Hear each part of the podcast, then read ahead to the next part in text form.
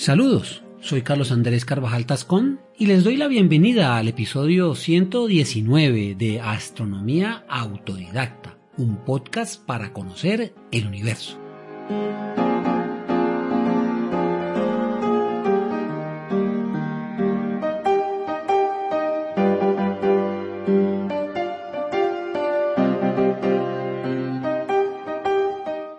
Cuando tenemos la cada vez más rara oportunidad de encontrarnos en un sitio sin contaminación de luz y en una noche sin luna, podremos apreciar una banda luminosa extendida por el cielo a la que desde tiempos muy antiguos hemos llamado Vía Láctea. Con base en apreciaciones filosóficas, en la antigua Grecia, Demócrito y Anaxágoras habían planteado que la mancha de luz en el cielo nocturno era en realidad un conglomerado de innumerables estrellas. Sin embargo, Aristóteles la consideró como parte de la atmósfera, siendo lo que quedaba de la combustión de las estrellas, propuesta que fue rebatida por Olimpiodoro, un joven filósofo y astrónomo griego, con el argumento de que la Vía Láctea no cambiaba independientemente del punto de observación y por tanto debía estar mucho más lejos que la Luna. Es decir, utilizó el paralaje.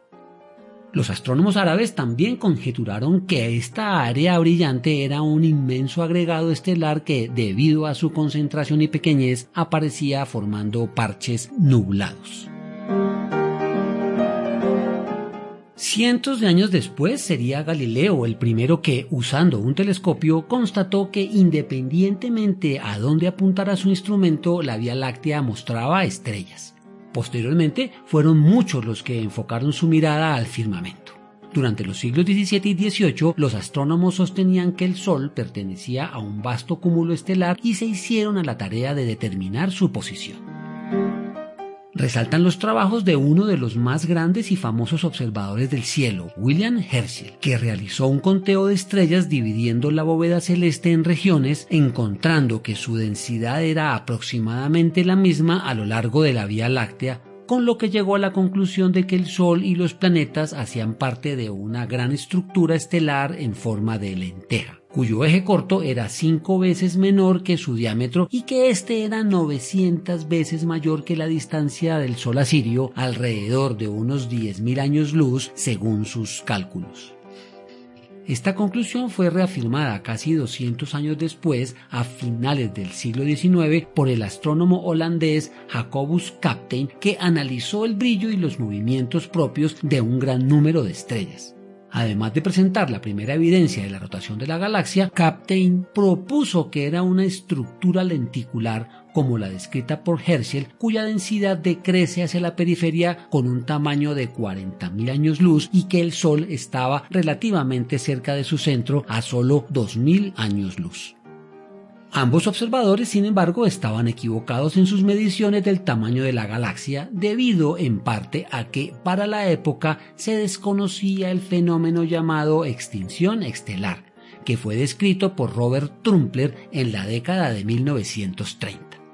Trumpler evidenció que los cúmulos estelares lejanos eran mucho más tenues de lo que los cálculos predecían dadas sus distancias, por lo que concluyó que el espacio no estaba vacío, sino que debía tener grandes cantidades de material interestelar que absorbe o dispersa la luz de las estrellas distantes, haciendo difícil o imposible medir su verdadero brillo, lo que resulta en un cálculo errado de la distancia que nos separa de ellos.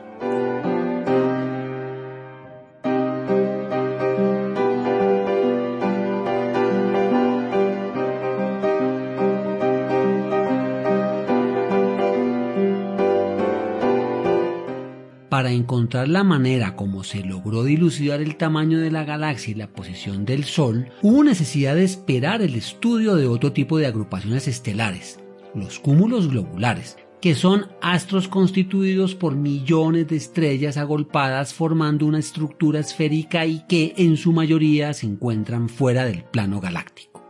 La medición de las distancias a estos objetos celestes fue realizada por el astrónomo Harlow Shapley apelando a la relación periodo-luminosidad de las cefeidas, descrita en 1912 por la astrónoma estadounidense Henrietta Leavitt. En estas, los periodos de variación de brillo se corresponden con su luminosidad intrínseca. cuanto más largo es el periodo, mayor es su luminosidad.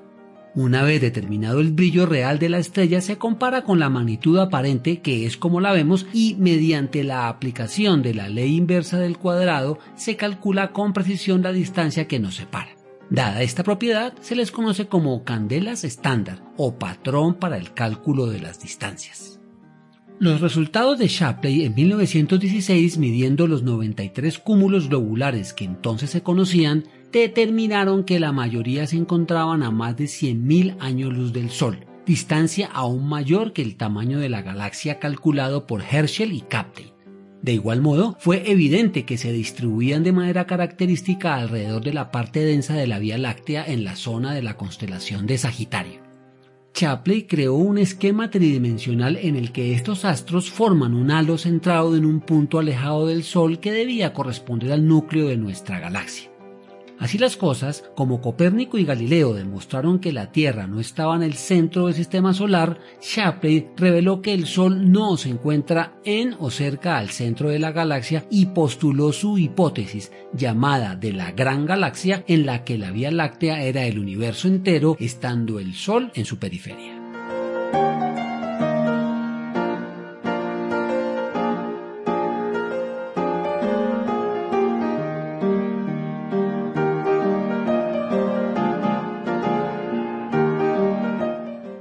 Volviendo un poco atrás, desde las observaciones pioneras de Galileo y con el desarrollo de mejores técnicas e instrumentos de observación, se verificó que en el firmamento, además de las estrellas, se encontraban estructuras que aparecían como manchas brillantes, borrosas, poco definidas, algunas irregulares y otras con formas circulares u ovaladas que variaban en tamaño a las que se denominó nebulosas adjetivo latino que significa lleno de neblina, neblinoso, nuboso o nublado.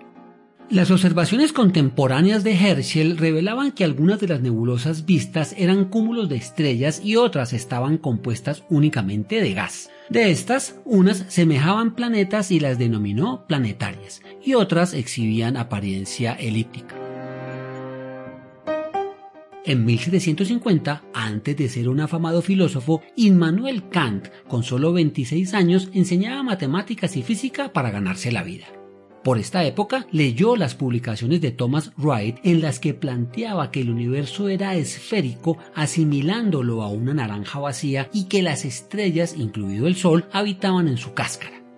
Kant, sin embargo, interpretó la idea erróneamente y presentó a la Vía Láctea como si fuera un corte tangencial de la estrella formando un disco. Y yendo más allá, propuso que las estructuras nebulares eran en realidad otras galaxias independientes o universos isla. La hipótesis sería apoyada por el astrónomo Johann Lambert, quien de manera similar sostenía que el Sol está en el borde de un sistema estelar en forma de disco y que había innumerables vías lácteas. Un siglo después, en 1845 en Irlanda, William Parsons construyó el que hasta ese momento era el telescopio más grande llamado acertadamente el Leviatán con el que pudo detallar la estructura de muchas nebulosas elípticas como Messier 51, a la que le describió una morfología espiral. Todos estos datos derivaron en el surgimiento de dos escuelas, cada una con una interpretación diferente sobre la naturaleza de las nebulosas espirales. Una de ellas era la de los universos Isla de Kant y Lambert, en la que el Sol es parte de la galaxia llamada Vía Láctea, existiendo otras independientes. La otra, conocida como hipótesis nebular, basada también en una propuesta de Kant que la había ideado para explicar la formación de las estrellas y los planetas a partir de nubes de gas, fue expuesta por el astrónomo francés Pierre-Simon Laplace a finales del siglo XVIII en la que sostenía que las espirales no eran universos islas sino sitios de creación estelar pertenecientes a nuestra galaxia.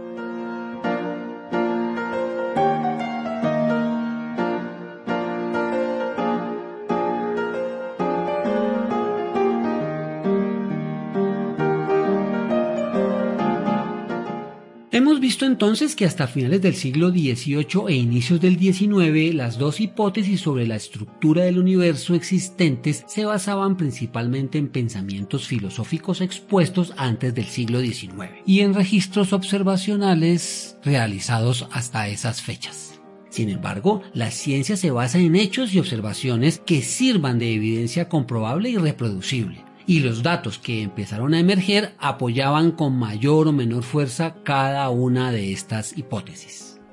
La concepción de las nebulosas como parte de la Vía Láctea se apoyaba principalmente en las observaciones de Parsons de su estructura espiral, el estudio de sus espectros registrados por Huggins que evidenciaban una composición gaseosa y las fotografías tomadas en el observatorio Lick que revelaban estructuras nebulares. Todas estas compatibles con la idea de Laplace que vino a ser reforzada en el campo teórico cuando James Jeans, que a finales del siglo XIX demostró matemáticamente que una nube de gas que se contrae adopta una forma de disco similar a la de las espirales.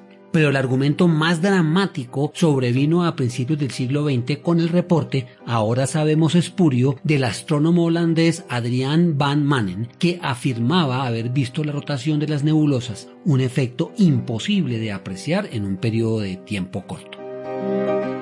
No obstante, también comenzaron a emerger pruebas que favorecían un universo muy grande compuesto por millones de galaxias independientes. Dentro de estas están los nuevos estudios espectroscópicos que señalaban que muchas nebulosas estaban formadas por estrellas el descubrimiento de supernovas en las nebulosas, lo que implicaba la presencia de estrellas en su estructura, y las mediciones de Besto-Slipher, en las que se evidenció un corrimiento al rojo de muchas elípticas y espirales a velocidades mayores que las estrellas, lo cual apuntaba a que estos objetos no estaban gravitacionalmente conectados con la Vía Láctea. El comienzo del final de las discusiones sobre la naturaleza del universo sería el llamado Gran Debate una reunión realizada en abril de 1920 en el Museo Nacional de Historia Natural del Instituto Smithsoniano en la que se enfrentaron Harlow Shapley y Heber Curtis. El primero defendía la idea de la gran galaxia y el segundo planteaba que las nebulosas espirales eran galaxias independientes o universos isla. En el encuentro y en las publicaciones que de él se derivaron se expusieron todas las evidencias disponibles y su resultado, aunque en principio se vio como una victoria de las opiniones de Shapley, quizás es justo decir que fue un empate entre las dos posturas. La resolución definitiva vendría pocos años después.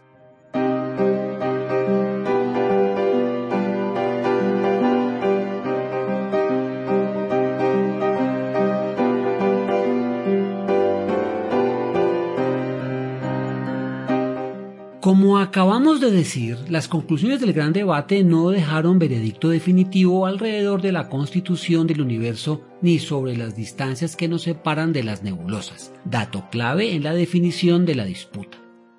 En esa misma década, un joven astrónomo que se convertiría en uno de los más famosos, Edwin Hubble, se encontraba estudiando los resultados de las mediciones espectroscópicas de Besto-Slipher, que evidenciaban el desplazamiento al rojo de las galaxias.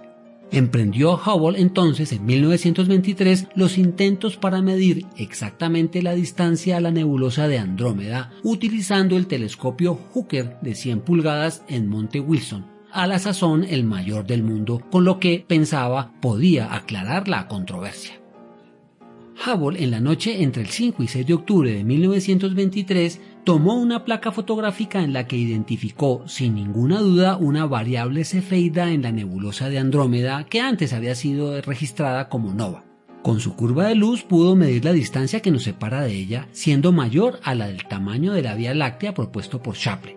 Por lo tanto, la única explicación plausible era que la nebulosa en realidad era una galaxia independiente muy parecida a la nuestra. Fue esa noche en la que nacieron todas las galaxias para los humanos. Fechada el 19 de febrero de 1924, Hubble escribió una carta a Shapley para la época director del observatorio de Harvard en la que le decía, Querido Shapley, le interesará saber que he hallado una variable cefeida en la nebulosa de Andrómeda. Adelante añadía, He seguido la nebulosa durante esta temporada lo más cerca que la meteorología me ha permitido y durante los últimos cinco meses he descubierto nueve novas y dos variables. Según relató Cecilia Payne, que se encontraba con Shapley en el momento de recibir la misiva, él exclamó, Esta es la carta que ha destruido mi universo.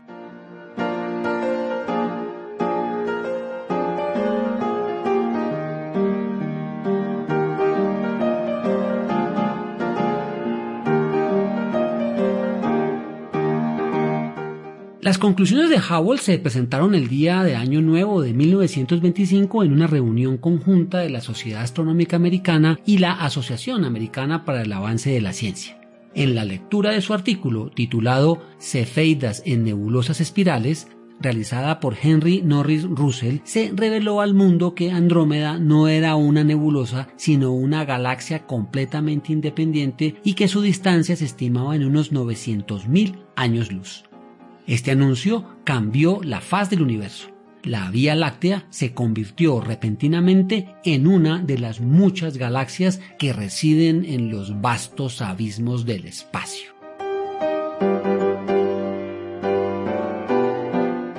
En los siguientes años, Hubble continuó estudiando y midiendo las distancias a otras galaxias y desarrolló un esquema de clasificación dada su apariencia en elípticas, espirales e irregulares. Al estudio de estas megaestructuras estelares, sus diferentes morfologías, tipos y organización, dedicaremos los próximos episodios.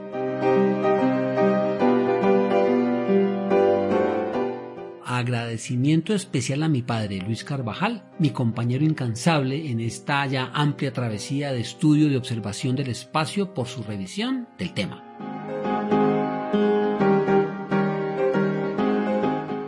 Esperamos que hayan encontrado esta información tanto interesante como útil para comprender, recordar o repasar los conceptos fundamentales de la astronomía. Apreciamos enormemente su apoyo y reconocimiento, por lo que les invitamos a suscribirse, calificar y compartir los episodios. Al hacerlo, nos ayudan a difundir el podcast y la ciencia en las diversas plataformas, permitiéndonos así llegar a más aficionados y a aquellos que aún no lo son.